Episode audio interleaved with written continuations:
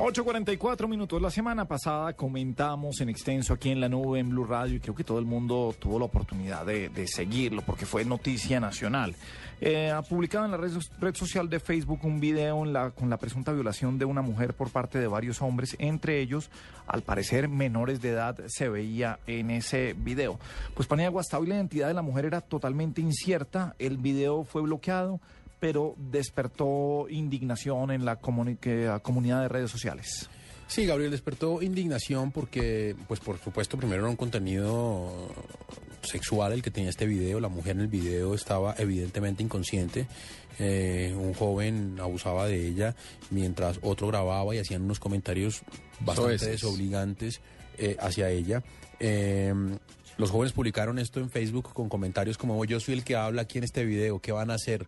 Luego recularon, ah, no, mentiras, no soy yo, este es un amigo, es que yo solamente grabé, yo solo lo subí. Al final quedaron expuestos, fueron capturados, pero no se sabía nada de la mujer. La mujer apareció hoy, eh, se sabe que es mayor de edad. Eh, ya presentó la denuncia. Dice la mujer que efectivamente ella aceptó ir al motel con estos muchachos, pero que pues efectivamente estaba inconsciente y que pues no dio ningún permiso para que le grabaran el video ni nada de eso. Aquí pues eh, se nos abre, Gabriel, pues una, una gran polémica sobre cómo es el manejo de las redes sociales y sobre hasta dónde las redes sociales pueden eh, incriminar a una persona. Ellos publicaron el video y a mí siempre me ha generado la duda de hasta qué punto uno es culpable de esa clase de cosas. Ya ha publicado el video, así no haya denuncia, así usted después diga que no fue usted, cuando ya se autoincriminó, si ese es el término exacto, ¿ya puede haber un proceso en su contra? Para que alguien nos explique eso, pues obviamente tenemos a esta hora en la línea a un experto en el tema, él es Juan David Riveros, él es abogado penalista. Juan David, buenas noches, bienvenido a la nube. Buenas noches, Gabriel Diego, a toda la, la audiencia.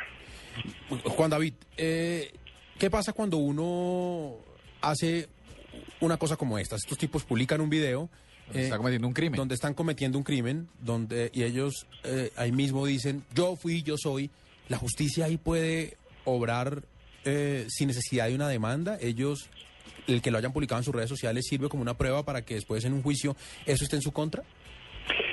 Sí, digamos, yo creo que, que aquí hay dos cosas que hay que poner de, presente para poder como ver el tema eh, en conjunto. Lo primero es que estamos hablando de unos hechos que son absolutamente graves y eso no tiene discusión. Y esa gravedad en mi opinión, eh, trasciende a algunos delitos del Código Penal. Eh, aquí hay una dificultad que se presenta para, para poder opinar de, fondo sobre el tema y es todo lo que tenemos es información de prensa que no necesariamente es la información que está dentro de los procesos que se están adelantando, pero con independencia de eso, eh, yo veo que hay dos conductas que claramente podrían ser investigadas por la Fiscalía y que yo entendería es lo que la Fiscalía está haciendo. Una, digamos, eh, la primera parte que tiene que ver con el delito sexual. Una persona eh, inconsciente, eso la ley penal lo trata como una persona probablemente en incapacidad de resistir, de manera que el consentimiento está un poco viciado, digamos. Y la segunda pues hay unos delitos específicos de pornografía con personas menores de, edad. Y dentro de lo que la prensa ha publicado, pues en el video, con independencia de la, que, de la persona eh, de la mujer que hoy aparece y aparentemente es mayor de edad, sí están involucrados en ese video personas que son menores de edad. Entonces yo creo que esos dos delitos son absolutamente claros, son dos delitos que por la gravedad que revisten no requieren de una denuncia puesta por, por, por, la presunta víctima. Son lo que en derecho se llaman delitos que son investigables de oficio, es decir, la Fiscalía tan pronto tiene noticia por cualquier medio, debe poner en marcha el aparato de justicia penal e investigar qué fue lo que pasó y si encuentra que efectivamente se cometieron delitos, pues llevar a estas personas ante los jueces de la República para que enfrenten los juicios penales y, y, les sea eh, impuesta pues la sanción que corresponda. ¿Quiere decir esto? Eh, para irnos, digamos, un poco al detalle y obviamente entendiendo que, el aparato judicial no está para esa clase de cosas, pero si yo publico en Twitter una foto en la, en la que aparezco al lado de mi carro y digo que ese es mi carro y está frente a una señal de no parquear, ¿con solo eso a mí me podrían juzgar? Digamos, son, cosas diferentes, eh, porque aquí estamos hablando de comportamientos penales que son los más graves que, que se pueden presentar eh, como transgresión a la ley. Y, el ejemplo que, que, me pones no, no podría ser como el más adecuado porque eso sería un tema como administrativo, pero yo lo que quisiera en eso reorientar el ejemplo es las personas tienen derecho, todos los ciudadanos tenemos derecho eh, eh, a guardar silencio. Es, es lo que se, yo no sé si, si uno podría traer un ejemplo como de las películas, cuando hay alguien que es capturado, ustedes recuerdan, lo primero que le dicen es, usted tiene derecho a guardar silencio, pero todo lo que diga puede ser usado en su contra. ¿sí? Yo creo que un comportamiento como el de subir en una red social un video en donde se está cometiendo un delito y en donde hay una participación de las personas eh, pues sin lugar a dudas es una renuncia al derecho a guardar silencio y yo creería que con eso la fiscalía debe investigar una debe iniciar una investigación. Ahora hay, hay otras cosas que, que, pues vale la pena mencionar. Por ejemplo las discusiones van a ser pero es que solo una persona estaba teniendo la relación sexual con la persona. Y entonces los otros qué yo diría que desde el punto de vista penal los otros también responden porque es que es una persona que está en incapacidad de resistir y ahí hay una responsabilidad penal por omisión en algo que se llama el papel de garante, que para ser simple el tema es ese papel que tiene alguien de cuidar a otro y una persona que está en incapacidad de resistir y están haciendo lo que están haciendo, pues si hay otras personas que están allí deberían haberlo auxiliado. Entonces, digamos, yo creo que esos dos delitos los va a investigar la Fiscalía y creo que el hecho de haberlo publicado es, como decían al principio, una autoincriminación que fue voluntaria y que es suficiente para que se inicie una investigación penal. Ahora, que en el camino aparezcan otras evidencias que desvirtúen la hipótesis que en este momento se tiene de que ahí se cometió un delito es distinto, porque con independencia de que se autoincrimine la gente también tiene derecho a defenderse. Sí, pero sí creo que, que y, creo, y la Fiscalía lo ha dicho, ya inició una investigación y tendrá que llegar a las conclusiones que corresponda. Pero venga, dos preguntas, doctor Rivera. La primera, cuando uno saca el, cuando uno publica un video, cuando lo hace público, valga la redundancia, ¿sí? ¿Esto tiene además algún cargo adicional? Porque suficientemente grave es con que hayan sometido a esta mujer a este ejercicio, pero cuando lo publican no la hacen, no, no, no, no, la ponen ante el escarnio público y no tiene además una incidencia adicional, eso por un lado. Y la segunda pregunta que no sé si sea primero es, así como usted habla de garantes, Facebook en este caso, o la red social, la plataforma donde se publica el video, ¿tiene la obligación de denunciar? Es decir, debieron haber sido ellos quienes denunciaran ante la fiscalía o ante algún ente eh, eh, gubernamental.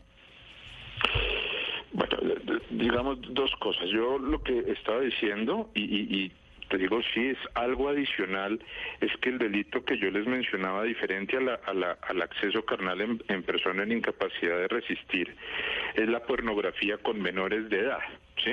Eso es un delito aparte, que es parte, valga la redundancia, parte de la base de que se divulgue una foto, un video, cualquier medio en donde se esté em, viendo pornografía y esto pues sin lugar a dudas es un acto que puede ser calificado como pornografía. Entonces ahí hay una cuestión adicional.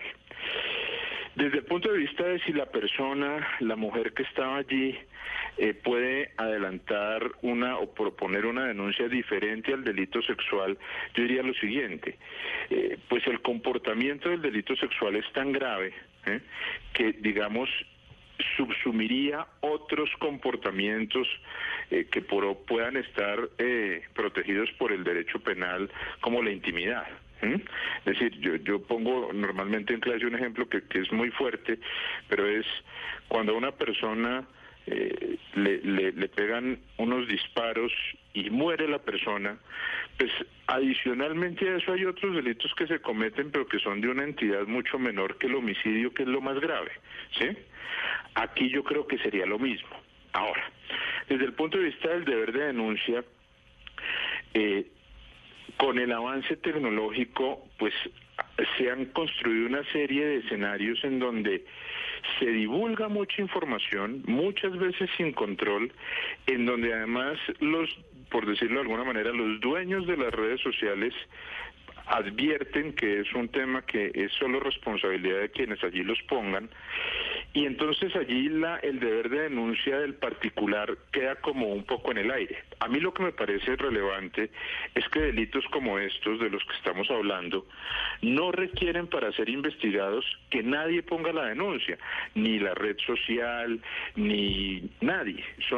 se tiene conocimiento de ellos y solo por ese hecho la Fiscalía debe iniciar una investigación. El caso es que lo que pase con estos muchachos, Gabriel y Diego, de alguna manera, pues va a condicionar el comportamiento de los jóvenes de ahora en adelante en las redes sociales, que tienen que aprender a ser mucho más responsables con lo que publican y con lo que dejan ver, entendiendo que eso es público y que, como le hemos dicho acá muchas veces, eh, como usted se comporta ahí es como se comporta en la calle, de alguna manera. Sin lugar a dudas. Y, además yo creo que hay un, mensaje adicional y es... Eh, el manejo que se le da a, las redes sociales, no solo en los jóvenes, sino en personas mayores también, eh, yo a veces lo califico un poco como, como irresponsable, porque la gente cuelga una cantidad de información que, que eh, no debería colgar. y que se presta para una gran cantidad de inconvenientes hacia adelante. Es decir, la gente está cediendo el derecho a la intimidad drásticamente y eso debe tener consecuencias también. Entonces, eh, yo creo que eh, los procesos penales que se iniciarán, pues sí van a generar un efecto, como lo decía usted ahorita, digamos, eh, de generar un comportamiento hacia adelante porque puede eh, poner a las personas en una situación jurídica difícil que haga que eh, se desmotiven personas a continuar o a, reproducir comportamientos como estos. Bien, pues ahí está la opinión de un experto en el tema, Juan David Riveros, abogado penalista. Gracias por haber estado con nosotros aquí en la nube. Bueno, ustedes.